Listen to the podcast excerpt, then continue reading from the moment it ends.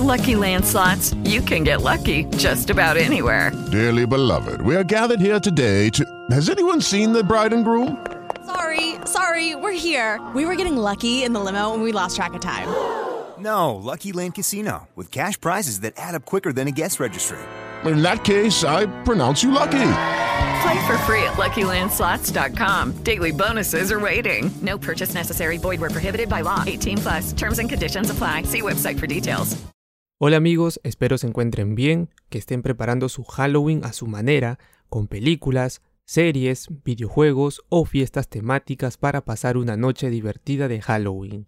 Por mi parte quiero compartirte una compilación de relatos de terror para que puedas escucharlos solo, a oscuras y con audífonos.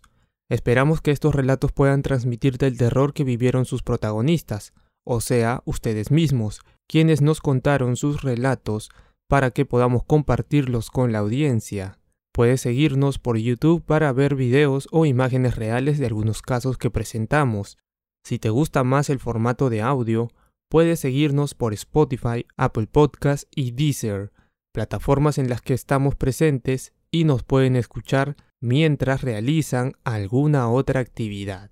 Sin más que decir, comenzamos con esta compilación de relatos de miedo al misterio. Nunca duermas en una iglesia. Soy Elvis, un policía retirado ya hace unos ocho años. Gran parte del trabajo la pasé sorprendiéndome por los lugares donde mi superior ordenaba patrullar.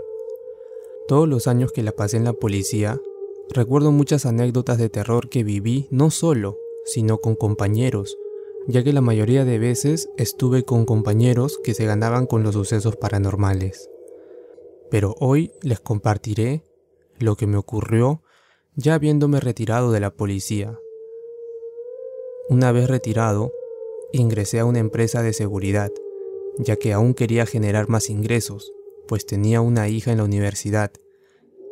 En la empresa nunca faltaba trabajo, siempre había algo que cuidar o un lugar al que brindar seguridad.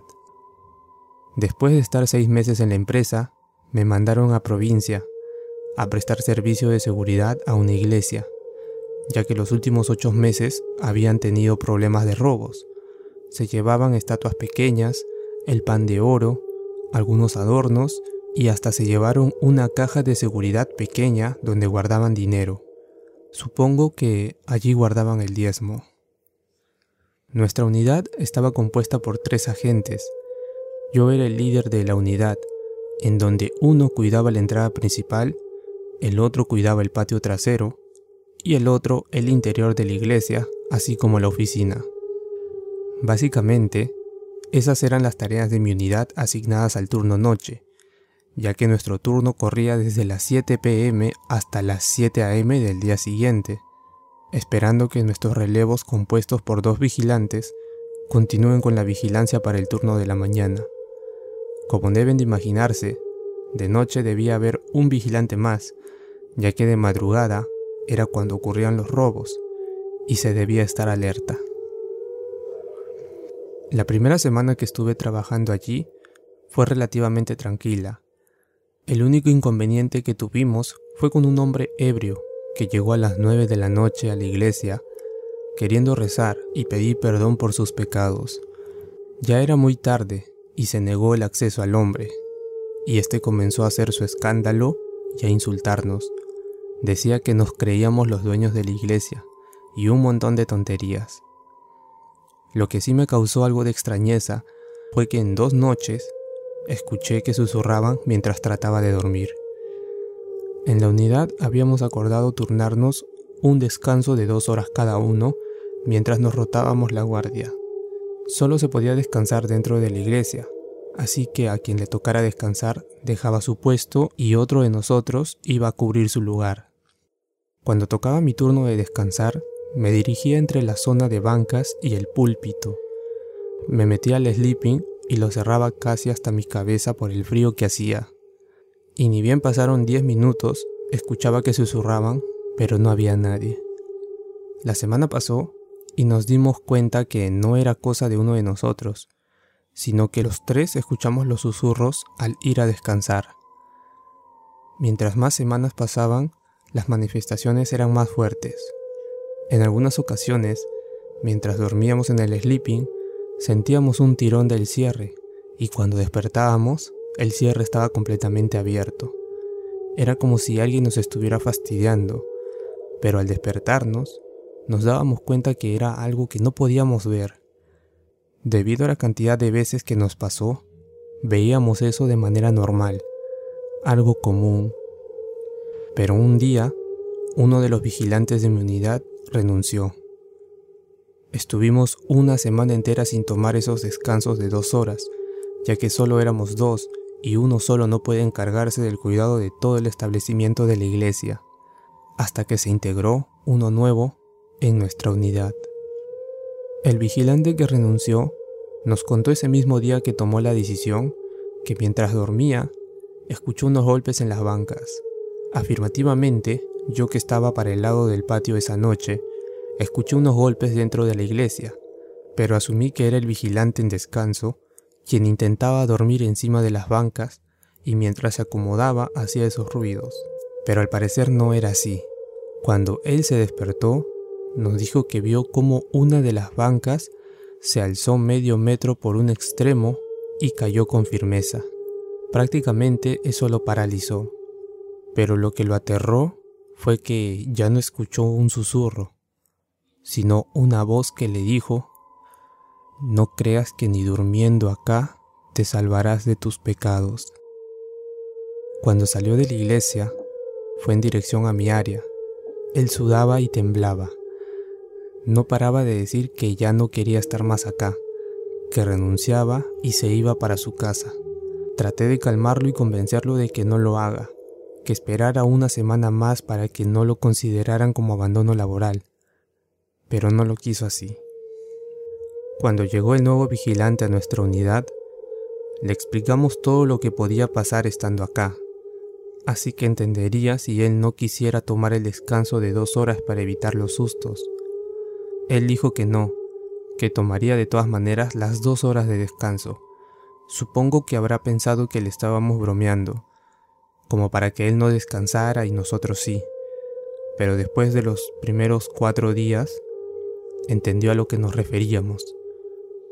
Nos dijo que escuchó susurros y también a gente hablando dentro del templo mientras intentaba dormir. Siento que él lo tomó mejor de lo que lo esperaba. Pareciera como si él ya hubiera pasado por eso en otras ocasiones.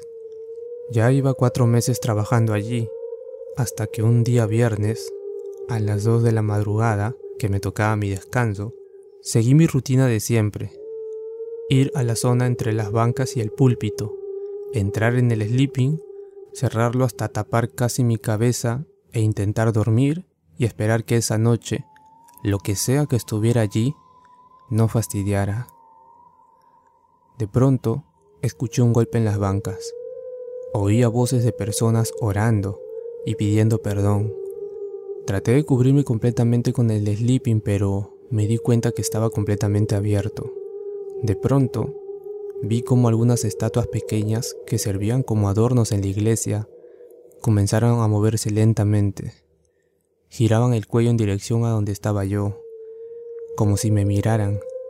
Lo que me marcó más fue ver la estatua de Jesús en la cruz como estando colgado, volteaba el cuello para mirarme.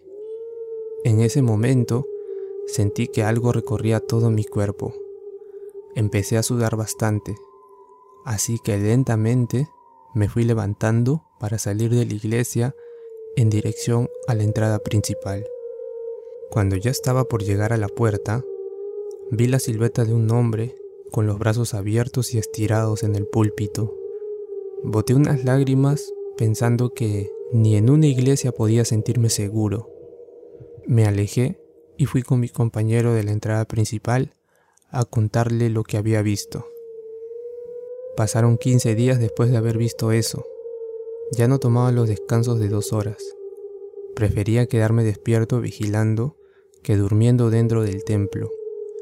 Mis compañeros sí descansaban y seguían escuchando susurros pero no cosas como las que presencié. Me llamaron de la oficina principal y me dijeron que había una plaza para cuidar un casino en Lima, en un lugar muy concurrido. No lo pensé y dije que sí. Prefería estar trabajando por las noches en un lugar lleno de gente que estar aquí esperando no toparme con algo desconocido.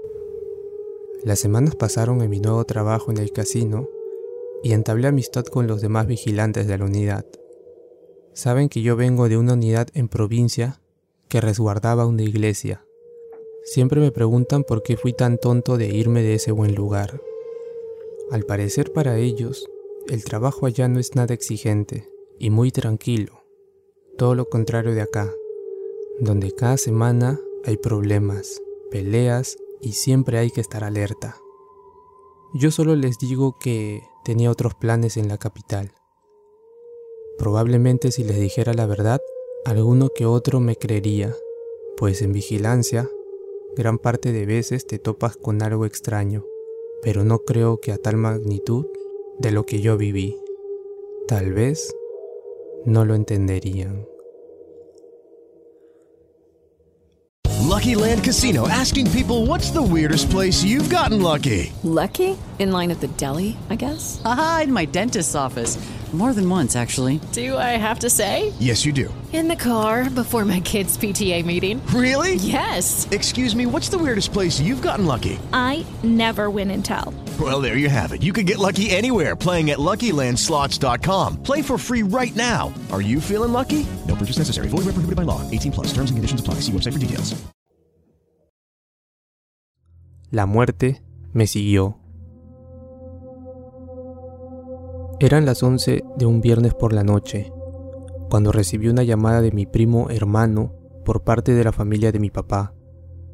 Hola Rubén, qué sorpresa que me llames tan tarde. ¿En qué te puedo ayudar? me dijo con una voz débil y queriendo aguantar la pena.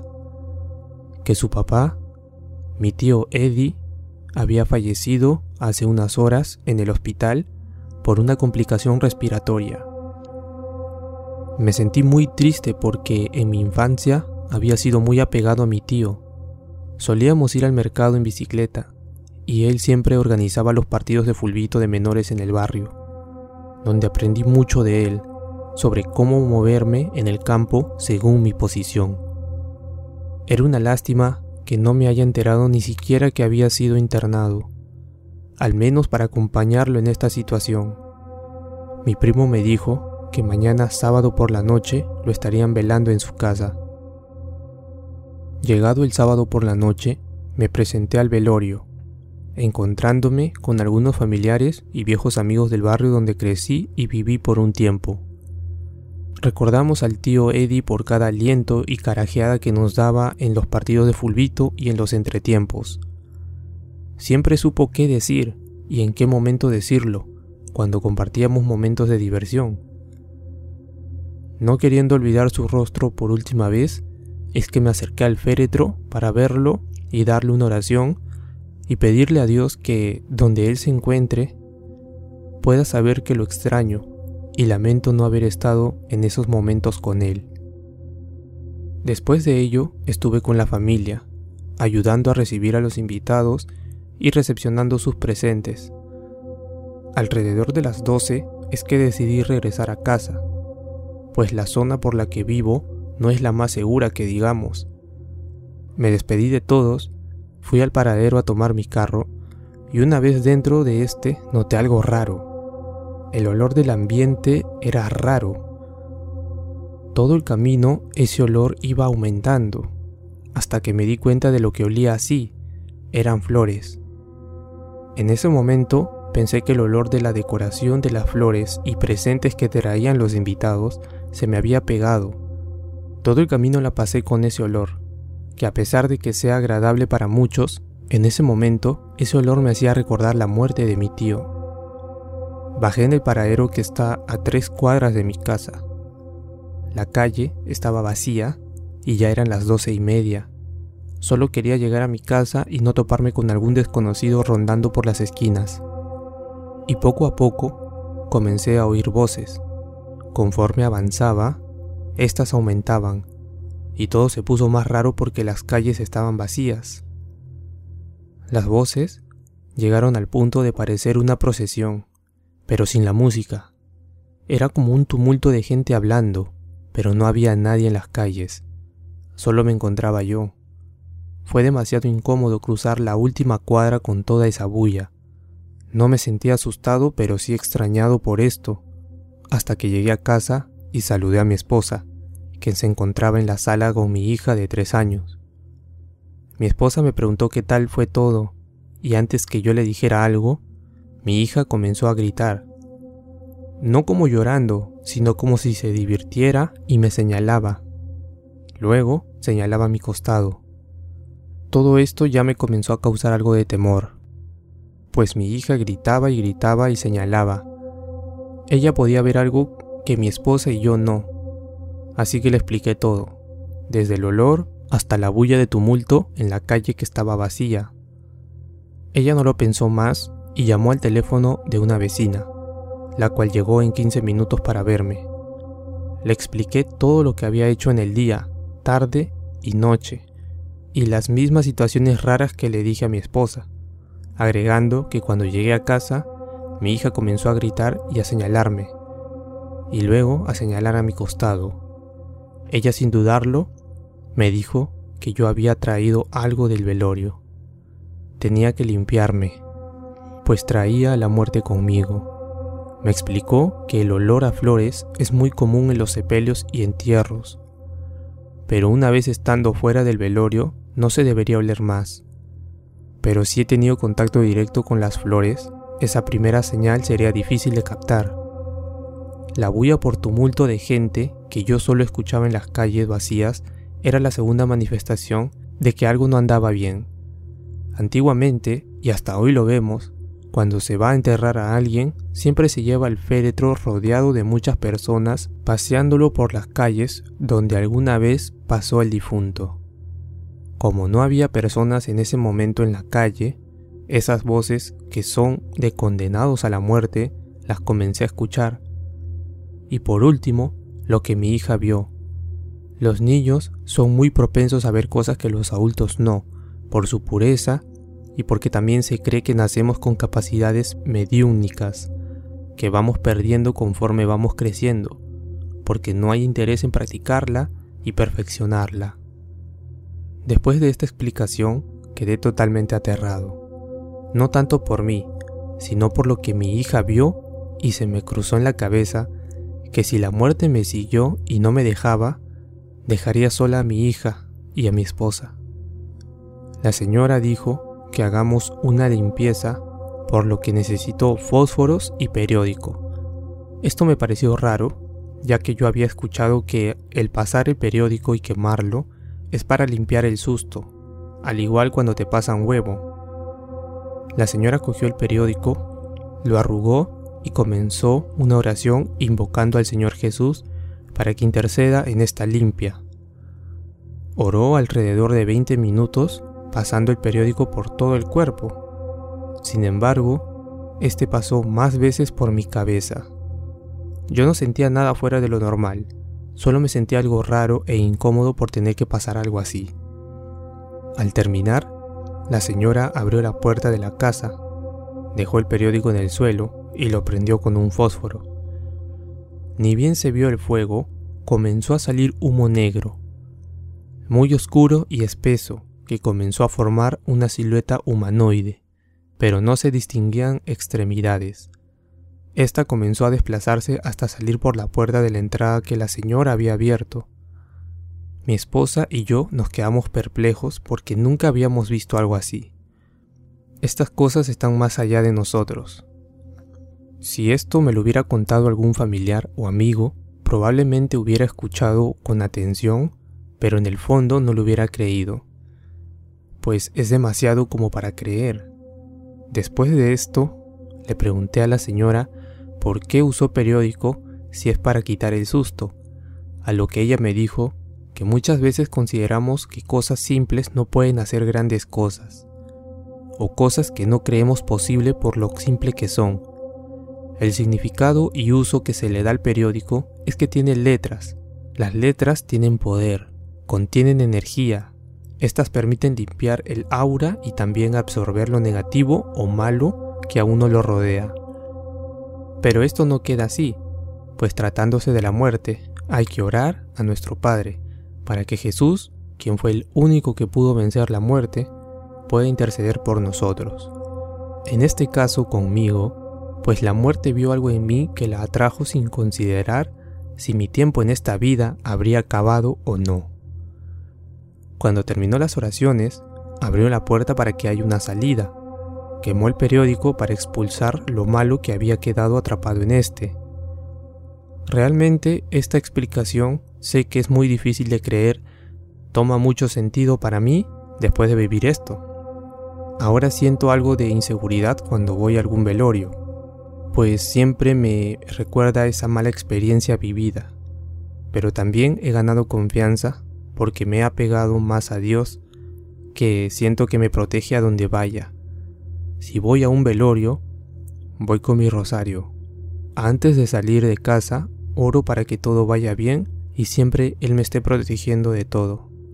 Y al llegar a casa, oro otra vez como agradecimiento de haberme regresado sano y salvo para volver a estar junto a mi esposa y a mi hija.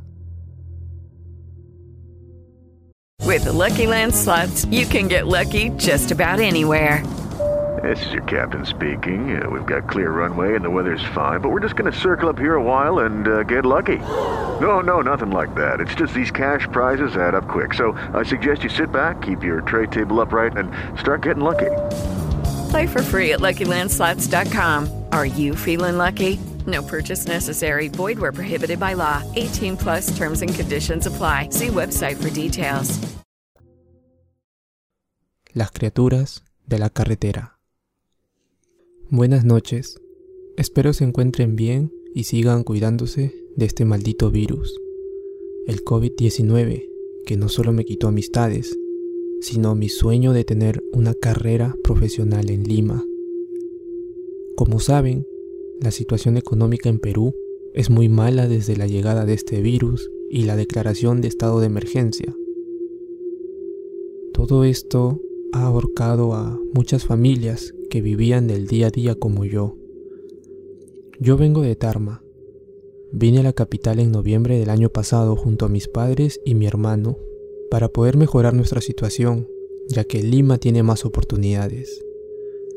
Nos acomodamos en un cuarto en el distrito de Comas, porque el precio de habitación que conseguimos allí fue el que nos permitíamos pagar. La realidad aquí es muy cruda porque no muchos están dispuestos a contratar a personas que solo tienen primaria o secundaria completa. Si te contratan, te dan un trabajo explotador por una paga muy baja. Así fue como mi papá entró a la construcción y yo estuve pintando paredes donde se necesite.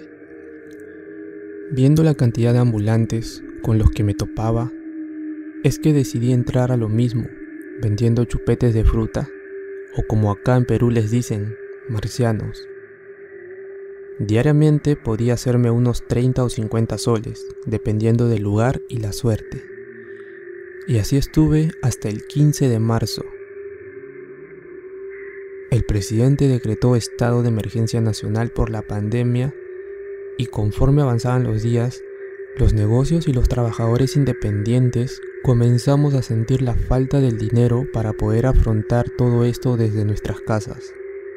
Ya no podías andar por la calle al menos que tuvieras un muy buen motivo, si no terminabas encarcelado. Como saben, todo esto llegó a un punto crítico y muchos nos vimos obligados a retornar a nuestras provincias, pues el dinero ya se había acabado y no había manera de generar ingresos. Contactados por amistades que hicimos en Lima, es que decidimos juntarnos para poder regresar a nuestras tierras caminando, pues no había manera de llegar por carro, todo estaba paralizado. Es por ello que caminar era lo único que nos quedaba. Probablemente haya salido en televisión porque el día que nos trasladamos vimos a varios periodistas alrededor y a varios camarógrafos enfocando toda esta situación. ¿Se imaginan caminar más de 230 kilómetros para llegar a casa? ¿Saben cuántos días pasaron y cuántas veces tuvimos que dormir a la intemperie? Ojalá nunca lo sepan, porque es muy agotador. Hay muchas cosas que pueden pasar. Te puedes enfermar por el frío que hace en las noches, puedes deshidratarte, sufrir calambres.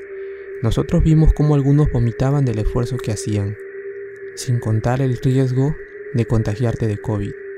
Todo esto suena horrible, pero lo peor es toparte con algo que sabes que está allí, pero no lo has podido ver. Y cuando lo ves, te comienzas a plantear muchas cosas en tu vida. Habían pasado ya dos días de haber caminado. Eran las 8 de la noche y habíamos pasado el Hospital de Salud de Casapalca y nos encontrábamos en la carretera.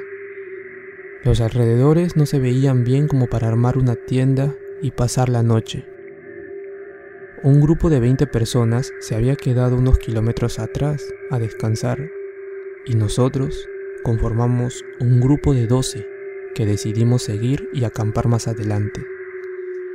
El problema era que no había un buen lugar como para dormir, pues estábamos en la carretera a un lado, un corto abismo por llamarlo así, y al otro, propiedades privadas y elevaciones de tierra con arbustos y rocas. Quienes viajan a provincia por la carretera central saben a lo que me refiero. Al menos debíamos encontrar un descampado. Esa noche el cielo estaba fantástico. Las estrellas se veían brillar pese a la oscuridad. Contemplar eso calmaba mucho hasta que escuchamos unas rocas caer por el corto abismo. Volteamos a ver, pero la oscuridad en el vacío es tanta que hacía lumbres con una linterna no podrás ver del todo bien.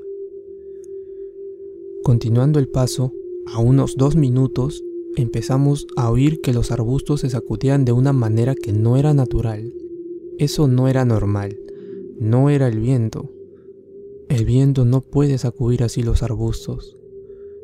Y de pronto, desde la oscuridad, una piedra mediana fue arrojada en nuestra dirección, rebotando al menos unas tres veces en la pista y deslizándose hasta llegar a nosotros. Nos quedamos paralizados, todos en silencio. Nadie quería decir nada porque pensamos que esto se pondría peor.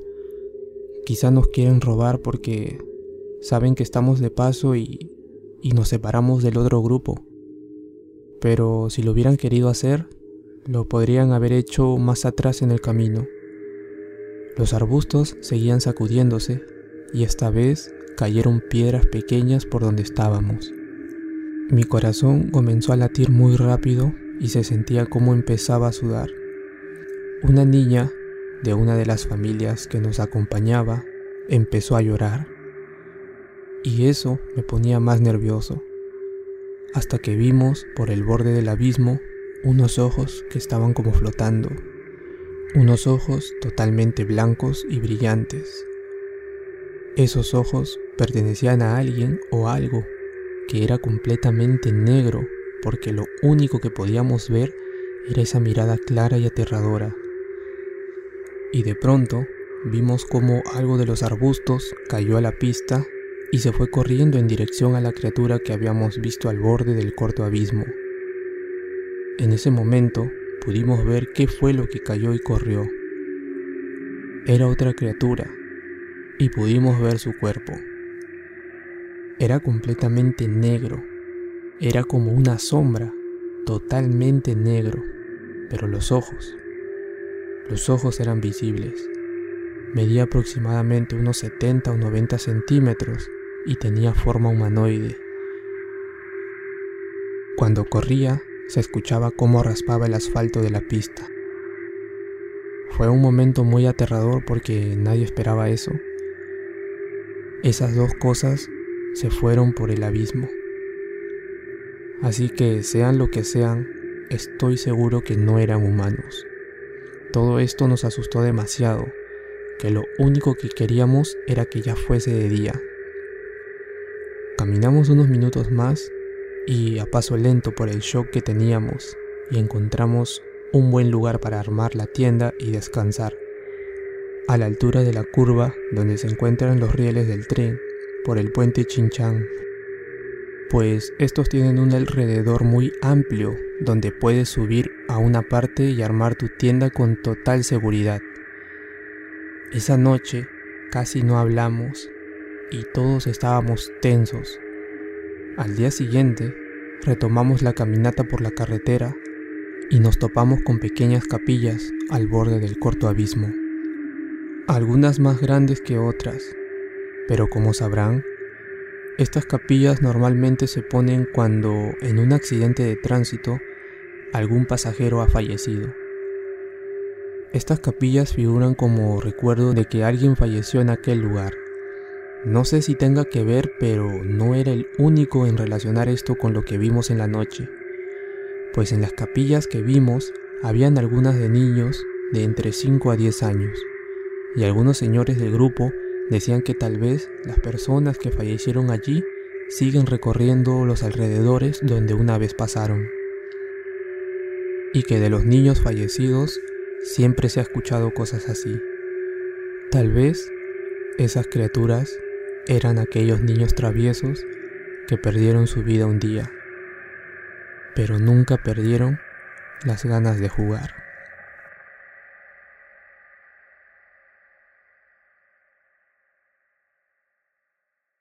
Hey guys, it is Ryan. I'm not sure if you know this about me, but I'm a bit of a fun fanatic when I can. I like to work, but I like fun too. It's a thing. And now the truth is out there. I can tell you about my favorite place to have fun Chumba Casino. They have hundreds of social casino style games to choose from, with new games released each week. You can play for free anytime, anywhere and each day brings a new chance to collect daily bonuses. So join me in the fun. Sign up now at ChumbaCasino.com. No purchase necessary. VGW. Void were prohibited by law. See terms and conditions. 18 plus.